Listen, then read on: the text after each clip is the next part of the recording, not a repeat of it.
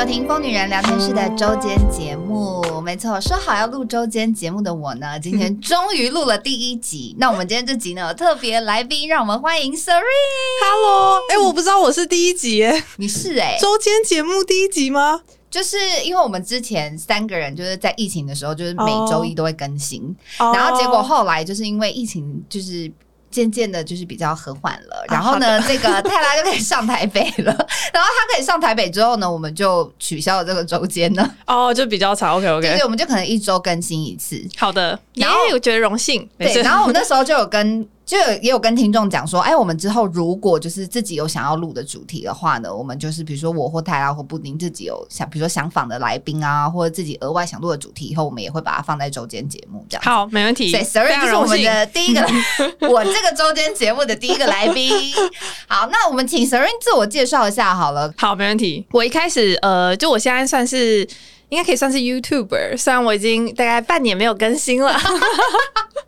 当然，对，因为我从大概年初的时候，就我一开始会呃开始在网络上分享东西，其实是最一开始啦。我就先从最一开始讲哦，对，很简简单，就是我那时候在。呃，美国念大学，对，然后我大一的时候暑假有去就是纽约实习，然后那时候我有在网络上写一个纽约实习日志，这应该是我第一个就是开始哎，就是有被关注的地方。然后后来就我开始在 YouTube 上拍，就是我美国大学的日常，然后大概是这样子，就是我从大二就一路拍到毕业，就我现在已经毕业了，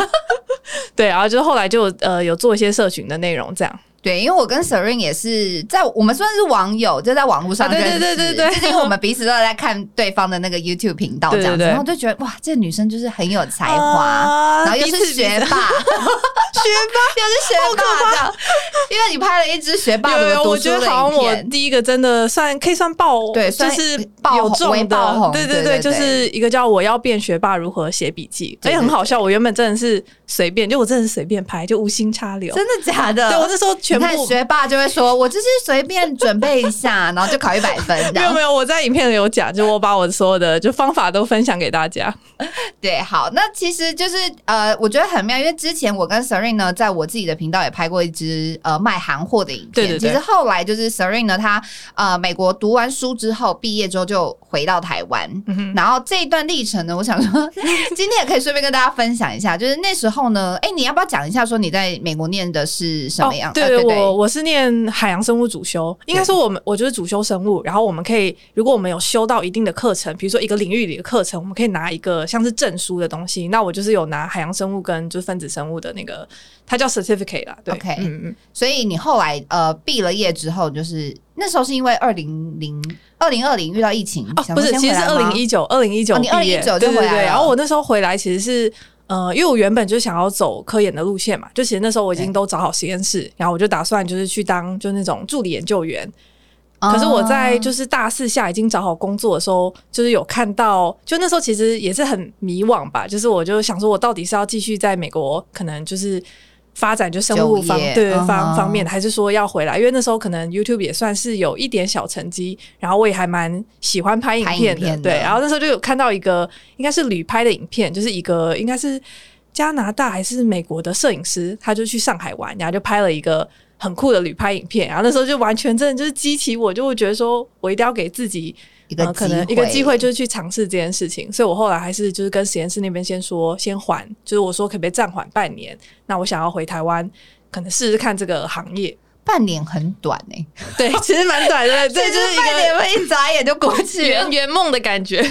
所以后来那时候回到台湾，然后就、嗯、呃实际拍了一阵子。有有，就是那个时候我有可能拜托一些以前合作过的厂商，就是说如果他们有这种旅游相关的。呃，合作就是可以尽量给我。然后当时的合作其实就不是说用我的社群，就有点像是我拍一个影片，让他们当做素材去宣传。哦，对，所以其实我应该是我社群上的人都不太知道这件事 情。对对对，真的耶！对，那个时候你应该对也没有看到，因为我就就是把素材交交给他们这样。对，但是后来你发现说，其实旅拍影片也是。对，就是不是我想象中，对对，就比如说我原本以为是可以说哦，边玩边拍，就是很美好，但后来就是没有，因为尤其是他们今天是买你的素材的时候，他们的要求就会更多。因为比如说，如果他今天是找你这个呃人合作，他可能会觉得说，那可以保有一些你的风格，但因为今天他就是要买你的素材，所以就是没有没有风格可言，就是你就是拍我那个脚本写的。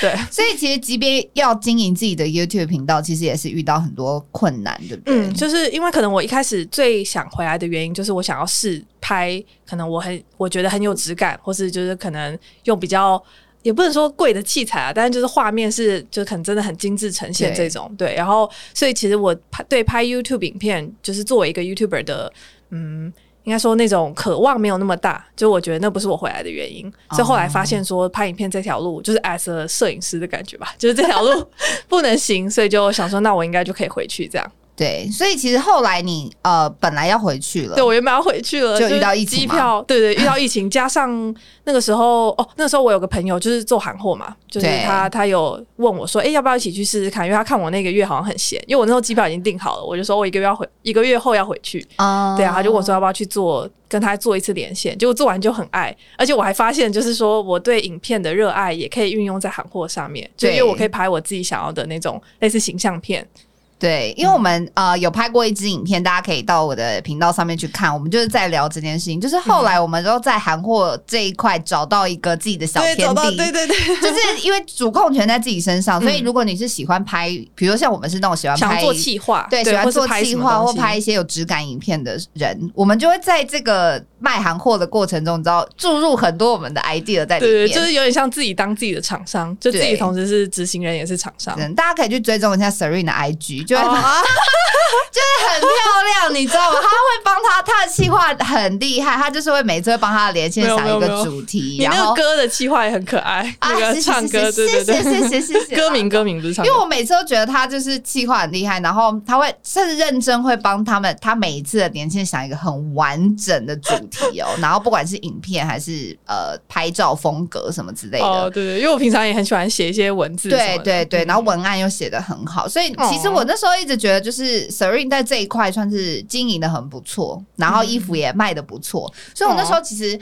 我其实还蛮意外，因为其实一开始你知道大家对于你的印象就是老。那个学霸，学霸，然后那个学霸在美国读书这样子，所以那时候我印象很深刻，就是你好像有在呃 IG 回过网友的留言，然后有些有人好像就问你说，呃，你都从美国读书这样子，然后有有有。会不会卖衣服，觉得好像很浪费？对对对，就那时候其实是我刚回台湾的时候，就我毕业二零一九年呃五月哎五六月毕业的时候回台湾，其实就有很多人问我说下一步要怎么样，然后那时候其实我一开始因为我那时候还没有完全决定嘛，而且我要拍的影片可能又不是会在社群上露露出的，所以我其实没有很应该说，比如说我没有拍个影片跟大家讲说，哦，我现在下一步要怎么样。可后来我就发现，就其实很多人就会问说，诶，我没有打算继续待在美国吗？我要一直我要一直留在台湾什么的。然后我那时候大概真的是一天会收到。就这一天会收到大概三到四个，就是说，哎、欸，有没有要回美国啊？什么时候回美国？或者说未来要做什么这样子？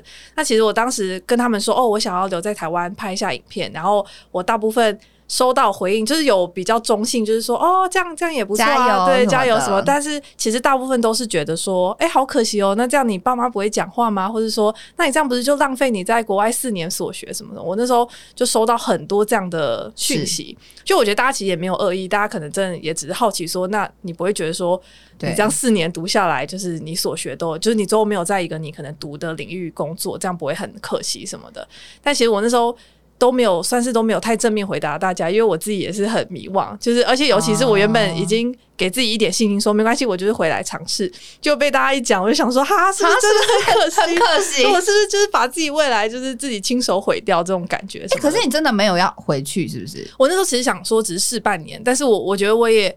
我那时候也没有想很清楚，说是不是说半年就是会有一个好，就是今天半年六个月到了，那我就来决定说我到底要怎么做。因为我那时候比较像是说，那就走一步算一步，然后我也不太确定未来到底会就是可能带我到哪个地方。因为二零一九年毕业到现在，其实已经过了两年多了。对对对对对，所以两年多的时间，其实呃，从你原本其实，所以你 offer 就放弃了嘛？对，我后来就没有，然后就也没有。没有跟他们讲说你要回去或什么之类的。对对，我后来就说哦，因为可能也碰到疫情，就刚好六年半年之后碰到疫情，哦、所以我们那个原本就是暂缓。然后你就这两年多的时间，你就可能午夜梦回都会思考一下，午夜梦回，我现在我现在是我现在就是留在台湾是对的吗？对，因为我觉得要回去吗？这样前半年还比较好，因为我还可以说没有啊，我就是给自己半年时间。可是半年到了之后，等那个我真的要做决定的时候，而且我那时候是决定说我想要卖韩货，因为我觉得这个是我有兴趣，然后也可以把可能我所学。呃，应该就是说不是在生物的所学，但是可能一些我喜欢拍影片啊，喜欢写文案，喜欢拍照这件事情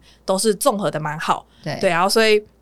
那段时间要跟大家解释这件事情就变得有点困难，因为我我比较像是已经决定我要留下来，可是还是有很多人觉得说，哦，我只是回来半年就会回去，或是他们就是说，啊，那这样这样就有点像是坐实那个很可惜这件事情，因为我现在就是在卖衣服，那是他们就觉得这样很可惜。那我记得那时候你好像回了。一个线动，对对对，就是很感人呢、欸，很感人吗？我，我自己看的时候是觉得蛮感人的呀。就那时候应该是有个人问，就是哦，新年 Q A 应该就是二零二年对，哎，今年啊，去年去年的 Q A 去年的、嗯、对。然后他就说不会觉得他的问题应该就是说不会觉得说你在美国读那么久的书回来卖衣服很可惜嘛。然后我那时候因为我那时候算是心态比较稳了，然后我就先反问他说，那就是你觉得？就是那怎么样子才不可惜？就是我留在美国才是不可惜嘛？那我或是说我做科研，可能科呃生物生物研究相关的工作，这样才是不可惜嘛？就是，嗯、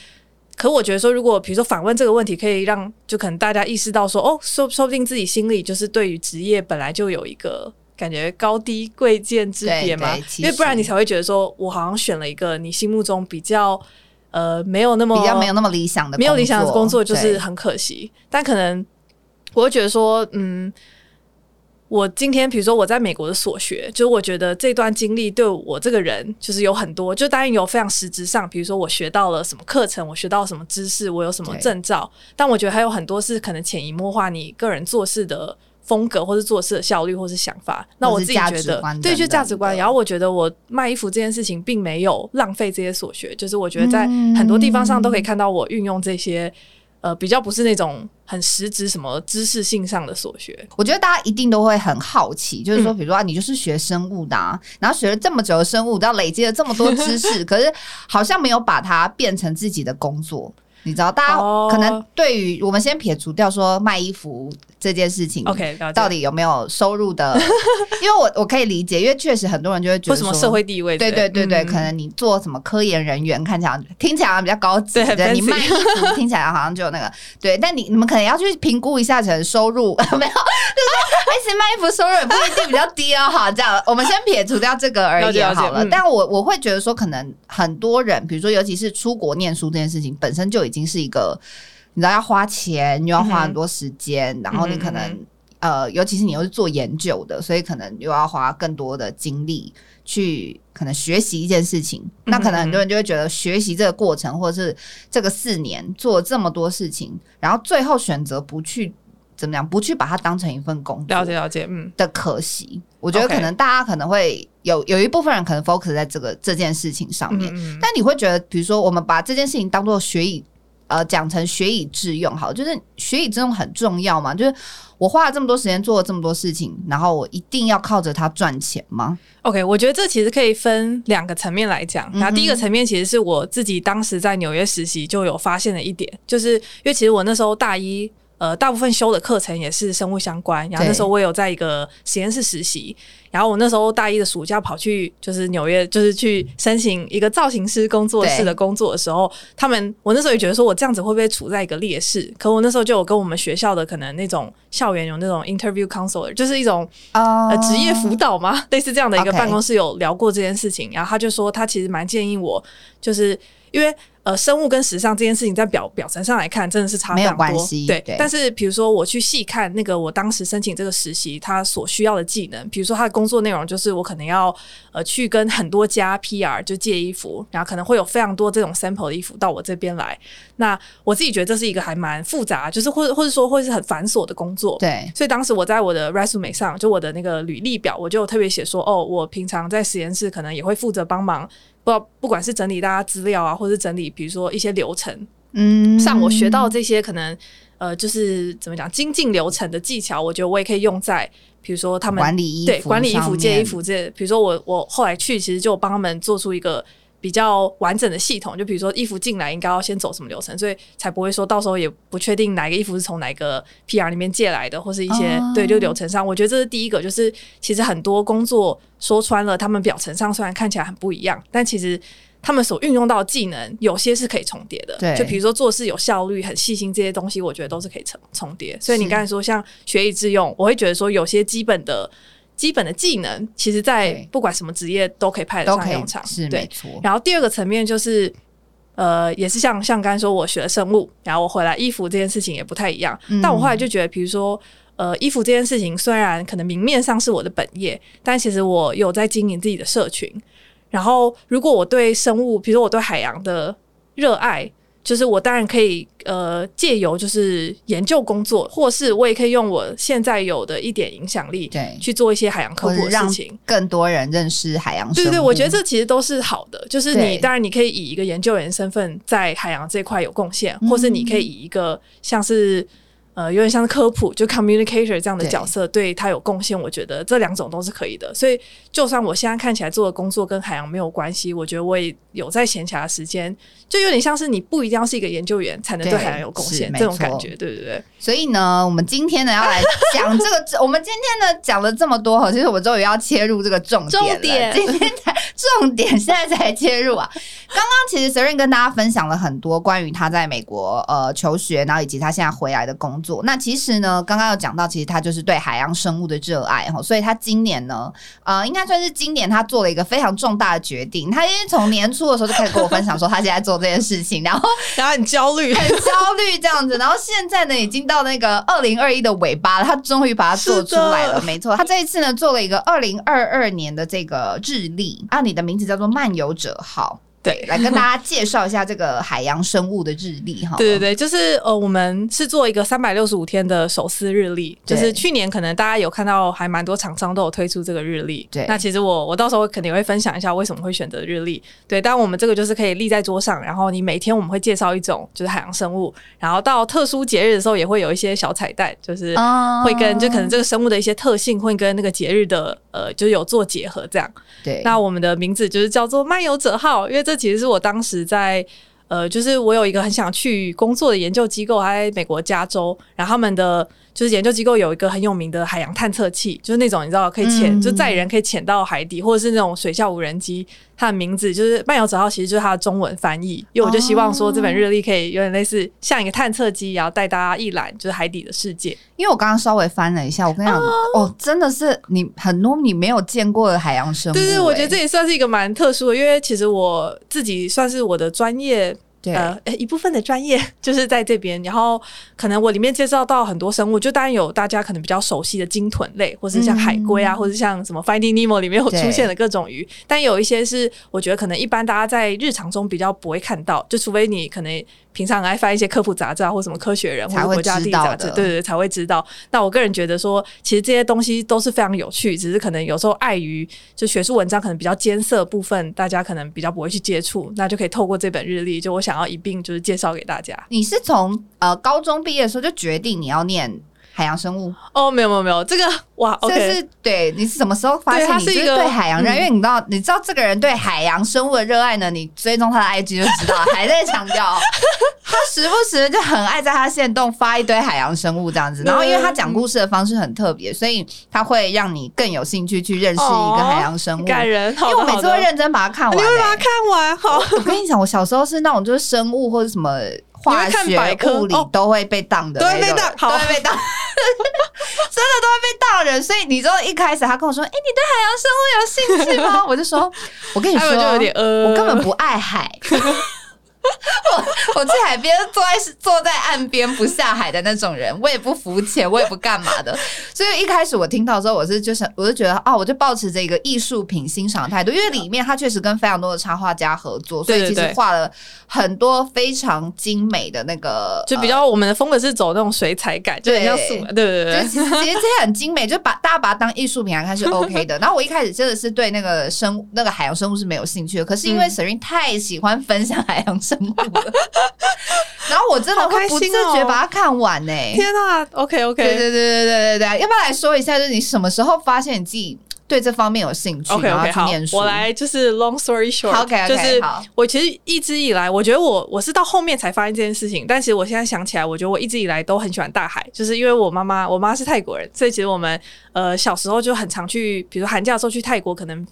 访问亲，哎、欸，不是访问，探访，探访亲戚.对，就是拜访亲戚这样。然后我们通常就会花可能三四天的时间，就是选一个泰国的外岛，然后就去做那种跳岛的行程。所以我从很小的时候就是就，因为我很少是学游泳，然后我也很爱浮潜，然后我就记得那时候。呃，就比如说跳岛的时候，不是我们就到一个点嘛，然后我们就要下去，可能浮潜什么的。然后因为那时候我爸、我妈跟我哥他们都不爱浮潜，所以就基本上就只有我一个人就很开心的就冲下去。然后那个可能导游就看到我一个小就小女生就有点危险，所以他通常都会跟在我身边。大、嗯、家通常他就会可能潜下去抓一些海洋生物给我看。就我记得最清楚，其实这个不太好啊，不要不要乱碰海洋生物。但我记得最清楚一次就是。他下去就抓一只海参上来，然后你知道你知道海参海参黑黑的那种、啊，对。然后他就放到我手上，然后我就看到，我就拿出水面嘛，就发现它就慢慢开始皱下来。我就觉得说，这到底是什么东西？就那时候小时候其实也不太懂，就觉得很酷。这大概是我第一个就是对海洋生物就比较有记忆的事情。Uh-huh. 但就是一路到，因为其实我高中的时候就是念三类组，然后我那时候就对生物很有兴趣。但是我一直都是比较喜欢可能分身，就我就有一个想象，就我就觉得哇，穿白袍在实验室就超 fancy，就是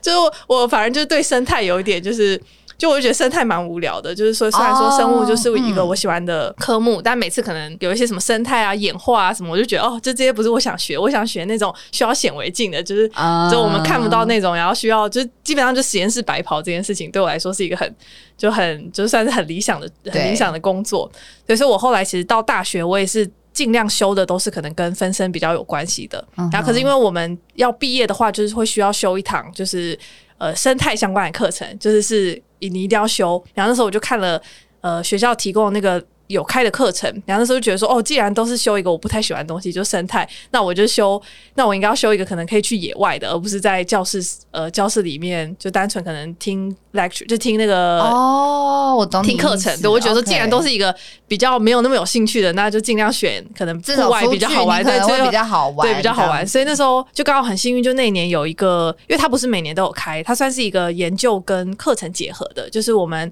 会花一个月，就是我那时候去哥斯达黎加，就中美洲的哥斯达黎加，然后我们就花一个月时间，前三周都在上课，然后后面一周他会给你做自己的一个像是小。project 这样子小实验这样，然后那时候我就有去，然后前面上课的时候，我就后来就整个对生态改观，因为我就觉得说它其实，因为可能以前我想要生态就是说，哦，你就是在那边，然后就数有几只什么动物什么的，就是超没礼貌。但是我都觉得生态好像好无聊哦。可是去了之后就发现，其实当然有数动物的部分，但是就其实很多他们的研究题目，我自己是觉得很有趣。就那时候我有去一个就是哥斯达黎加的雨林，然后我们在雨林里。你怕蜘蛛吗？很怕，废话，因为我也超级怕蜘蛛。但那时候就是我们有做一个 project，就是研究蜘蛛。我们想知道说，因为那个雨林刚好就是可能好像三四十，哎哎，应该是蛮久以前，可能几百年前我发生一个大火灾，所以它其实有一个区域就是火，呃，那边的树都是新生的，就现在看到树都是比较年轻的森林。那有一部分的雨林就是那种真的很古老的，所以那时候老师想要我们研究，就是说，呃。对比古老的树林跟年轻的树林，它的蜘蛛的多样性会不会有差.对，所以那时候我们就会到可能就采几个点，比如说古老森林的 A、B、C 点，然后就去采集蜘蛛，然后跟年轻年轻森林 A、B、C 点也是采集蜘蛛，然后就看说它们的多样性有没有就有没有差异这样。然后那时候可能 你看起来很惊恐，很害怕，很害怕。对，但我那时候也是因为我很怕蜘，我有把这个过程拍出来，但我没有拍到任何蜘蛛，因为我自己也是怕死。然后，所以，所以那那时候刚好同行的同学都知道我很怕，所以他们就说没关系，你就去做 PowerPoint。就是我们抓那个蜘蛛的时候，我就在旁边看，因为我真的是完全不敢，就不敢靠近。可是这让你们随便抓，这样是可以的？哦，是因为我们是有 under 那个 supervise，就是那个老师们就是有，可是也不会有危险或什么吗？哦，不会有，在雨林里，哦，在雨林，呃，就是还好啦，就是还是要小心一下，可能戴个手套什么的。但是我们看到太大这种很可怕，什么狼蛛，可能就不会去碰它。我是抓小蜘蛛。哦，小的小的，OK，小的可以，对对对。然后那时候不要抓，不是没有不要，很可怕，好可怕。小蜘蛛，对小蜘小蜘蛛，对太大的老师就会说，哦，那边有只大蜘蛛，看一下哦，然后就走。对，但是可能就就是后来我有自己做了一个小实验，这样就是不是跟蜘蛛有关啦，但就是跟生态有关。那可能这个课程或者说这个研究计划之后，我就发现其实生态很有趣，就是可能比我自己想象中，就我觉得自己自己之前有点孤陋寡闻，就是都不太确定说，呃，这这里面比如说这个领域到底是在干嘛，就就直接就讨厌它。所以可能上完这个课之后，我就开始会看一下学校一些生态相关的课。OK，然后那时候就发现我们学校有一个就叫做 Marine Lab。的一个像是计划，他就是说可以到我们学校离大概两个小时车程的另外一个校区，然后去花一个学期在那边上课。然后他们那边的课程很酷，就是他们有很多那种旅游课程，就是也不能叫旅游课程啊，但就是这个月看你如果选那个课程，你就会飞到一个不同的国家，然后就也是去做研究这样。所以我那一个学期里面就去了三个国家，可能就经过这个 program 之后，我就发现说，诶，我其实以前就很喜欢海洋，然后我对生态也没有排斥，再加上可能我发现说，呃，它有很多生态的研究都是可以跟。就是可能我喜欢的那种在实验室里比较，比如说细胞培养这种东西是有相关的，相关的哦，就有一种有一种跨领域的感觉吧。就哇，整个峰回路转。对，这个就是 一开始是觉得生态什么东西，然后后来就觉得哎、欸，生态蛮有趣，然后就发现生态可以跟海洋结合，然后毕业还 对，还可以跟分身结合，就觉得很棒，就是很完美这样。所以这一次呢，大家就是也可以透过这一本日历呢，没错，可以认识更多海洋生物，因为三百六十五天，你就是会认识三百六十五。对，而且我有很就是认真控制每天的，是可以在一分钟读完的。可是海洋生物这么多，你到底怎么选？你是有选择障碍吗？哦，对，有啊有啊。我一开始就是先把自己很喜欢的都写下来说，这个就是私心一定要放进去。一定要放。对，然后后来我会根据，就是我会把每个 category，呃，每个分类都是都至少要放一只。但有些像鱼的分类就很大，那我可能就会分到很细，就比如说每个科。每个目就是会至少要放几只这样子，哦、对。但我还是会希望不要只介绍可能大家熟悉的海豚、鲸鱼、海龟，就可以介绍一些真的。我觉得应该要介绍一些真的不知道的。对，对对，我那时候随便一翻，我就翻到一个不知道，我就想说这是这是什么东西？而且我觉得很有趣，就是像我们哦一月二号，我可以先就是我们一月二号介绍那个，欸、我来看一下哦，你来看一下吗？好，一月二号怎么样？它是一只叫毯子章鱼的生物，它就是一种一种，它是章鱼，它是章鱼。然后那时候我给超大家看的时候，他。一度以为是 CG 动画，因为就是太漂亮了，假的，他以为是假。他说这只真的这样吗？我后来对我后来就是把这个插画家画好成品给，比如我身边的朋友看的时候，朋友说：“你确定这个是就是照着他的那个画吗？”然后后来我就把那个影片贴给他，给对，他就说：“你这个颜色是不是请插画家自由发挥的？”我说：“没有，就他真的本人就是长这样子，就真的很漂亮。”他真的是章鱼披着一个毯子，对，他是披着一个披风，然后他叫做印太水孔。这什么字？肖肖吗？对对对，印太水孔肖。OK，这是它的学名还是？呃，其实这个也蛮尴尬，就是因为中文其实没有所谓的学名啊，就中文有比较可能比较正式的名称，oh. 但是它其实真正我们学术上承认的唯一学名就是它的拉丁学名。对，所以其他应该都可以叫做俗名，但是这个就听起来是比较稍微比较正式一点。跟毯子章鱼，因为台湾真的要叫它，可能也叫不出来，干脆叫它毯子章鱼。对对对，它就是披着一个毯子的 章鱼。大家如果有买这个漫游者号的话的，就会超美。翻到一月二号就可以发现呢，有一只章鱼真的披着彩色的毯子，哎，超漂亮！我等下再把那个影片给你看，就是它真的很酷，哦、嗯，就像像我觉得这支的话，也是目前应该应该中文的文献是找不到太多资料，因为我很多就基本上我就直接用英文查啦，然后因为可能很多。它不出现在台湾附近的水域，那可能就比较有少，就不会有中文的文献这样子。对，嗯，所以大家是如果 Google 只看中文的话，是看不到、找不到东西的。呃，这个还是说不要太早，应该是找不到吧？一月三号是一个叫小飞象章鱼，对对，它也是一只，就是它长得像大象哎，它长得很像那个迪士尼那个小飞象，对对对，它的所以它的英文俗名，这个我找不到中文的名称，所以我是用英文直接直翻，就它英文俗名就叫做小飞象章鱼，这样哦，超可爱。这个也有影片，它就是很萌，就是。可爱，对，但 他真的长这样子，怎么样？现在大家听到，然后看不到本人，是不是觉得心痒痒，很想买？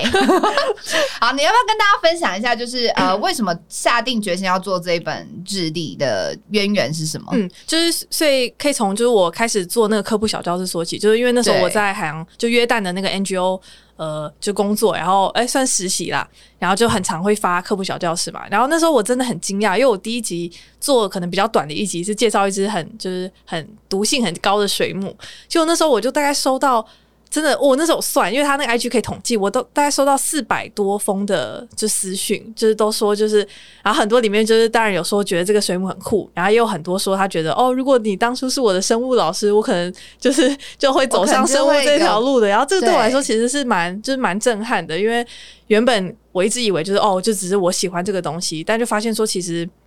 可能生物这件事情本来就是。它本来就是很有趣，就我觉得大自然本来就是充满很多很有趣，就是可以给大家发掘。可是可能因为就我们现在。呃，生物它是一个学科嘛，所以大家就会觉得 就是比较有距离，或是对，或是觉得大家把它跟考试呃绑在一起之后，就对它的呃那种兴趣就不会那么大，或是可能很多人以前都会看一些什么 Discovery 频道啊，或者什么动物星球频道，其实也对里面的内容非常有兴趣。但是可能当我们变成学生，或是它变成一个要考的科目之后，就会失去这份兴趣。所以我就是当时可能做完科普小教小教室的时候，一直都觉得说，哇，这个真的是一个就是自。至少我自己觉得很幸运的地方，是我有这个平台，也有一群可能有兴趣的人，然后我可以分享这个知识给大给大家。这样，对。所以后来其实我回台湾的时候，有出版社有接洽说想要出书，可是那时候出书的内容是比较。偏那种心灵鸡汤，对。当然我那时候想说，讲一些经历，对，讲一些经历。对，我想说，可是我的经历其实都在我的社群上可以看到，我拍过影片啊，或者写过，已经写过很多文章。我跟出版社说，哎、欸，那我可以做海洋生物书吗？我就说，哎、欸，我可以做一个科普的书吗？然后他们就说，嗯，就是对。后来就是说，还是希望是经历为主啦，可以讲一点海洋生物没关系。但我那时候其实最理想，我原本想说，我想要做一本什么一百个，就是我觉得很酷的海洋生物，然后可能就是每天，呃，不是每天啊，就是说介绍一百种这样。对。可后来其实出书，首先就是出版社可能也不太愿意，对，然后再来就是我觉得可能出书对我来说还是会有一点距离，就我会觉得说我现在其实学历。真的，充其量来说就是大学毕业，嗯，然后我也不是什么什么博士或者什么专家，对，有专家可以有真的抬到明面上的那种经历，对，所以我就觉得说，而且再加上出书，我就很怕大家会把这本就看成一个科普书，然后又觉得说，哦，它又是科普书，就是大家就不会兴趣又缺缺了，对对，就是觉得说，哦，好有距离感，或是说，好像我今天买，我就是要找一个时间好好来就研读，对对。对，所以我后来可能就去年刚好那时候有很多厂商出日历这边，然后我就看到，我想说，等一下日。日历就太适合了吧，太适合了，一天可以看一个东西。而且就是可能，因为我觉得像出版社，基本上我没办法叫请或者请他们的画师帮我每一个生物都画一张照片，对，就都画一张那个图啦。因为这个费用真的太高了。但如果我自己来出日历，那其实我就可以把这个成本考虑进去，然后就做出一个就平衡这样。所以当时就觉得日历，而且日历就是你每天可能不用花太久时间，然后就是可以读读到一篇，然后它也可以。大家可以把它当做一个家里的摆设，我自己觉得也还蛮美的。对，因为真的很漂亮哦，然后又可以立起来，对，可以立起来，然后而且画真的不多哎、欸。对，就是一分钟，一分钟内可以读完。对，对，一分钟，一分钟。因为我们在那个检查三到四句话，对对对，检查教稿的时候，我们常常就是觉得说自己看都都没办法找到可能错字或者打错，所以后来我们就是用 Google 小姐把它全部都念出来，所以就是就是你知道有错字或者有写错字就听很清楚，对，所以就是是一分钟内可以读完的啊。嗯，我真的觉得很棒，而且其实买回去之后，如果家里有小朋友，可以认识更多。哦，对对对，我也觉得它是一个海洋生物，像可能以前我就是很开心，我妈会买那种什么百科全书，就是可以自己翻来看。那、oh. 我自己觉得这个，尤其是对海洋有兴趣的话，